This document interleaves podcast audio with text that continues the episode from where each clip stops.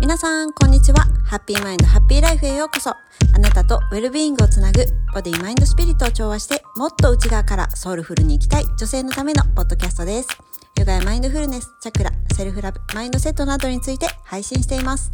改めまして、みよこです。現在、忙しい女性のためのウェルネスコーチとして活動しています。外側に左右されやすく、不調や不足感を感じる生き方じゃなくて、内側から満たされて、自分自身で整えていける、そして本来の私でしっかり立って歩いていけるウェルネスライフを心、そして体からの両面からのアプローチでサポートしています。今日も聞いていただいて本当にありがとうございます。皆さん今週1週間いかがお過ごしでしたでしょうか？えー、私はですね、娘の入学式がやっと無事に終わりました。ということで、今週から学校がスタートしています。いや、もう本当に、保育園の時から小学校に入るっていう、これってめちゃくちゃ人生の中でももうトップ10ぐらいに入るぐらいのガラッとした環境の変化なんじゃないかなって思ってます。だって保育園の時っていうのは本当に送り迎えとか用意とか全部やっぱり近くで親がサポートしていた環境だったのがもうほんとガラッと変わって小学校学校っていうところはもう自分たちだけでお兄ちゃんとかお姉ちゃんとか、まあ、一応登校班っていうのがあるのであのない地域もあると思うんだけれども一緒に学校まで自分の足で歩いていく。まあ、もちろん海外はね違うと思います。送り迎えが必要なんじゃないかと思うんですけれども日本の場合自分の足で歩いていくっていう環境になっていきます。で本当に子供たち見てるともういつもね学ばされてるんですけどもガラって環境が変わるんだけれどもこれからどんなことがあるのとかどうしたらいいのちゃんとできるかな？失敗したらどうしよう？とか、そういう不安な発言だったり、ネガティブな表現ってほとんどなくって、それよりも、ああ、楽しみやなとか、ドキドキするとか、ワクワクするみたいな言葉を使って表現していることが多いなって思ってます。でも、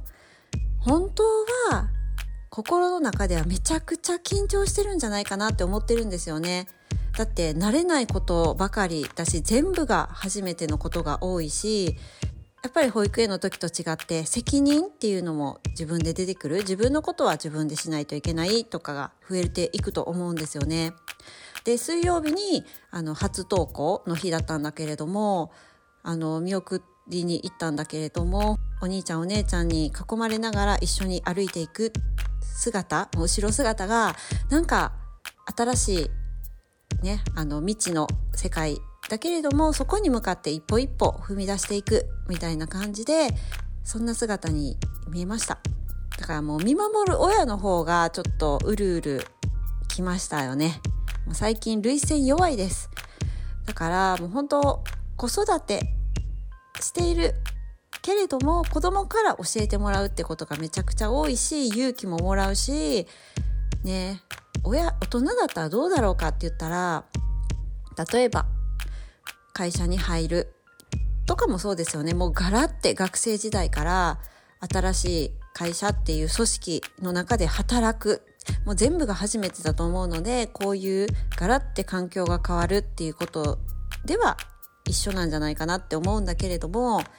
もうそんななんかドキドキワクワクするなみたいな感じではなくてなんかすごくネガティブに捉えてみたり不安が襲ってきたりとか緊張して眠れないとかなんかそっちにフォーカスすることも多いんじゃないかって思うし、まあ、そういう言葉でねネガティブなことを表現しているっていうことも多いんじゃないかなって思います。別にネガティブが悪いっていうのじゃなくってもう本当子供たちっていうのはピュアだしその言葉選びっていうのがベースがワクワクっていうので無意識に選んでいる。まだそうやってね、不安とかが経験がないからっていうこともあると思うんだけれども、ベースが違いますよね。私たちっていうのはどっちかって言ったら不安に偏りやすくなってる。いろんな経験もしているからこそなんだけれども、恐れとかが先に出てしまうと思うけれども、子供たちっていうのは恐れとかよりもワクワクっていうのが先に出てくるから、そこで本当は緊張してると思うんですよね。本当は怖かったり、失敗するかなとか、なんかいろんな怖さがあるかもしれないけど、子供たち見てたらね、そんなこと言葉に出して言ってないんですよね。それってすごくリスペクトするし、あの、学ばせてもらってるなって思います。だから、あしんどいな、ネガティブ、あ辛いな、とかそういうことよりも、こんなことこったらワクワクするな、こんなこと起こったら楽しみやな、こんなことちょっと緊張する、ドキドキするけど、ワクワクするな、みたいな。そういうふうに、やっぱり切り替えていくのも大事だなって思っています。まあ、ということで、やっとちょっとほっと一息ついています。もうここ最近、あの、入学、卒園してから入学に向けて、やっぱり準備とかもたくさんあったし、子供会とかなんか、えー、地域のあのグループに入ることにもなったりとか、なんか環境も変わっていたし、だからやっぱり娘が不安定にならないように、あの、娘との時間っていうのを優先してきたから、なんか、やっとちょっと一段落ついたなって感じで、自分の中でも。もうやっと4月始まったなぐらいな感じで 思っている今日この頃でございます。ということで、今日のテーマなんですけれども、え苦手意識を手放す方法ということで、これはここ最近私の中での気づきがあったので、それを、え交えてお話していこうかなって思ってます。皆さん、苦手なことってありますよね？私もたくさんあるんですよ。で、その中の一つとして、特にお弁当作りっていうのがもうめちゃくちゃ苦痛でしょうがなかったんですよね。もうだから、あの、遠足とかだったら、その朝、もう気合い入れないとお弁当作りができなかったぐらい結構プレッシャーみたいな感じになってました。でも、まあ、児童クラブとか、まあ、学童っていうところに行くときにお弁当作りが、えっ、ー、と、4月に入ってから必要だったんですけれども、作り始めたら、いや、苦痛じゃないなっていうことに気づいたんですよね。どっちかと言ったら楽しいの方に傾いてるなって思いました。なんでかなって思ってたら、やっぱりなんか美味しいって言って食べてくれるっていうのも嬉しかったし、まあ何よりもその朝から少しのワクワク感、あ今日も作ってあげることができたなみたいなちょっとワクワクとか達成感みたいなそういうのもあったりして苦痛っていうストレスみたいな感じがあんまりなかなくなってました。えこれなんでかなって思っていくと気づいたのがあキャラ弁が嫌だったんやっていうところに気づきました。遅って感じかもしれないんですけどキャラ弁はもう作ってないんですよね。小学校にもなるし。で、別に娘もそんなキャラ弁作ってみたいな感じじゃないから、もう作ってないんですけど、普通におにぎりと、え、ー、と、おかずを入れてるんですけれども、そのキャラ弁がですよ、苦手、苦痛だったんだなっていうことに気づきました。キャラ弁ってね、作った方も本当に共感いただけると思うんですけれども、例えばキティちゃんとか、キティちゃんはめちゃくちゃ簡単なんです、その中でも。それでもなんですよ。海苔を切って、目の部分とかですよ。切って、貼って、みたいな。なんか貼るのもマヨネーズとか使ったりとかね、ちょっと工夫をしながら貼るんですけども、それがめちゃくちゃ細かい作業もっと細かいのされてる方いっぱいいると思うんだけど、まあそれは置いといて、えー、不器用ながらにも作っている時に、やっぱりその細かい作業が苦手やし、なんかそこに何もワクワクがなかったんですよね。苦手やけどもリクエストがあったからやってみてるみたいな感じでやってたんですけどだからなんかそういうのを続けていくうちにお弁当イコール苦手みたいな意識が芽生えてきてしまってだからもうお弁当っていうイメージをするだけでイコールキャラ弁だからそのイメージするだけでストレス苦痛みたいなそんな感情だったんですよね。それがキャラ弁じゃなくて普通のお弁当を作ってみると細かい作業ってもちろんないですよね。で、えーと、食べてほしいなっていうおかずを盛り合わせ盛り付けるというかお弁当の中に入れるそれはめちゃくちゃ楽しかったんですよねやってみたらやってみたらっていうかそう楽しかったんです。っていうことはお弁当イコール嫌い苦手っていうふうにただ思い込んでただけだったんですよね。そこを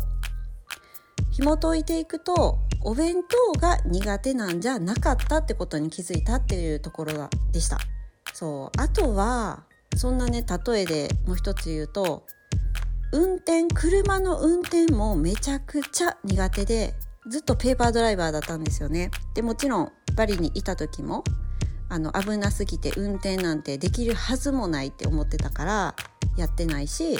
日本に帰ってきても東京に住んでたからやってないし、まあ、別にペーパードライバーでずっと行けばいいかなみたいな身分証明書として持ってたらいいかなぐらいな感じだったのが、まあ、引っ越してきて今の生活では車がないとやっぱり生活に不便っていうことでもう仕方なくやらざるを得なかったんです。だから、えー、もう一回、まあ、復習っていうかもうほとんど忘れてた嫌すぎて忘れてたんですけどももう苦痛ながらも練習しました。もう仕方なくっていう最初はもうストレスでしょうがなかったぐらいなんですけれどもやりました。やっていくとあれ？運転って嫌いじゃないやんって思ったんですよね。楽しいって思ったんです。まあ、特にここの辺りだったらヤシの木とかもたくさん生えてるからヤシの木見ながらまっすぐな道をドライブとかもう最高に好きみたいな感じに変わっていったんですよね。あれってじゃあ苦痛ってストレスって思ってたのは何でなんだろうっていうふうに紐解いてみると結局運転が嫌なんじゃなくってそのまっすぐな道とかその車が少ない道を通る時とかはめちゃくちゃ快適やし運転楽しいみたいな感じだったのでその逆だから渋滞するような車がいっぱいいるところごちゃごちゃしている中を運転するそのプレッシャーの中でやるっていうのが苦手だったっていうことにたどり着きました。だから逆にプレッシャーが少ない環境でだったら運転はめちゃくちゃ好きなんですよね。まあ、もちろん今はもうペーパードライバーじゃないしもう運転も慣れてきたから別にごちゃごちゃした道でも大丈夫になってきたけれども最初のそのペーパードライバー脱出するその苦痛で仕方なかった時のお話なんだけれどもそうストレスがすごかったです。だからそのそのプレッシャーが嫌なんだっていうことに気づいてからはなるべくプレッシャーがない環境道を選んだり駐車場も駐車するっていうだけでストレスでもうあのパニックっていうかどうしようみたいな感じでどっちあのバックはどっちやったっけ？みたいな。とっさにパニックみたいな。そういうのがならないような広い駐車場を選ぶ。広い駐車場があるお店にしか行かないとかもう慣れてる道だけを行くとかそういう風な工夫をしていったらあれ？運転って苦痛じゃないかもみたいになってきてでゆっくり慣らしていって慣れてきたら新しい道。それも車がいっぱいいる時間帯とかじゃなくってちょっと少なめな時間帯に新しい道もちょっとチャレンジしてみるとかそんな感じで少しずつステップを踏んでいったら大丈夫かもって思えてきましたそうだからプレッシャーの中に自分がいないようにするっていう工夫をするだけで運転イコール苦手苦痛みたいなのが手放せてきましただからこういう私の例みたいな感じで皆さんもあの苦手ってただ思い込んでるかもしれないことがたくさんあると思うんですよね。それってもったいないと思うのでこの苦手かもしれないっていうことを手放す方法として私が、えー、気づいたことは簡単です。やってみる。えーって思ったかもしれませんがもうこれなんですよもう単純シンプル最初ストレスで苦痛かもしれませんけれどもそのお弁当でも運転でもなんですけれどもストレスでもやってみますなんかもう実験みたいな感じでやってみてください例えばお弁当作りでもそういうキャラ弁みたいないわゆるすっごく難しそうなキャラクターを作ってみた時と簡単にシンプルにお弁当具材を詰めた時と自分が好きな具材だけ詰めた時とみたいな感じでやってみたらなんかストレス度合いが出てくるんですよね。どんなパターンがストレスを自分で感じているのか私みたいに細かい作業が苦手詰めるのが苦手とかそういうところでどこが自分がストレスなのかなっていうのを実験みたいな感じで気づいていく。細かく分けていく。そしたら大きいストレスが何かなっていうのが分かってきます。私だったらそのキャラクターを作るところが嫌でした。それが省かれるだけでめちゃくちゃ快適にお弁当を作れるやんみたいな感じで気づいていたんです。そうだから実験みたいな感じでやってみるといいと思います。運転もそうです。実験みたいな感じでそういう難しそうな重列駐車をしてる時どのぐらいストレスなのか。あとヤシの木とか好きな道？海が見える道とかそういうところをまっすぐ走っている時はどれだけストレスなのかみたいなのをなんかバロメーターにしていくとあ全部がストレスじゃないやんっていうことに気づくんですよね。だから運転イコール全部苦手。なんじゃなくって例えば重列駐車だけがめちゃくちゃ苦手だけど普通にまっすぐ止めるとかだったら運転も好きだなみたいな。それってめちゃくちゃすごい幅が広がりますよね。それだけで。もう全部苦手。思い込んでた。食べず嫌いみたいなものが少しずつ減っていったら食べれるものが増えてきてレパートリーが増えてきて生活のね質も豊かに変わってくると思います。あとはやってみるのが嫌なんだよっていう場合はやってみた体でイメージしてください。でもこれは一人じゃ難しい場合もあると思うんですよね。いやそれができたら簡単やんっていうそこですよね。自分だから制限してしまってわからない部分もあると思うのでこういうのはやっぱり第三者のアドバイスそういうコーチングとかセッションとかやってる方客観的に導いてくれるガイドだったりアドバイスとかそういうのを参考にしながら自分の内側を紐解いていったらすごく分かりやすいと思います。この2つ自分でやる場合はもう実験みたいな感じで何パターンもやってみるそれがもうそれ自体嫌なんですっていうことだったら自分で解決しようとしないで第三者のアドバイスとか導きガイドを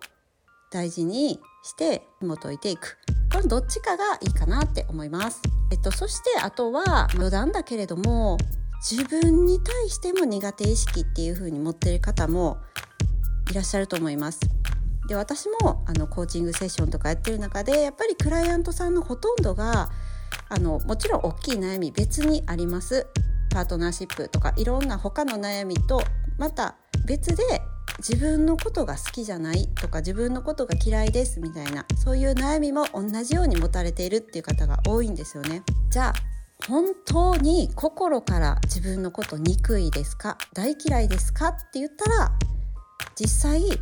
コーチングセッションとかで紐解いて一緒に紐解いていくと答えはノーです。皆さん本当に心から自分のこと大嫌いなんじゃなくって紐解いていったら自分が作り出してる自分に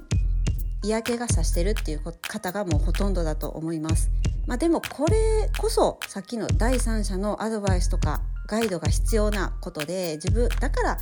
自分で分かったら簡単って思いますよね分からないからモヤモヤしたり悩んだり自分のこと苦手って思ったりするわけなのでこればかりはコーチングセッションとかを受けられることをお勧めするんですけれども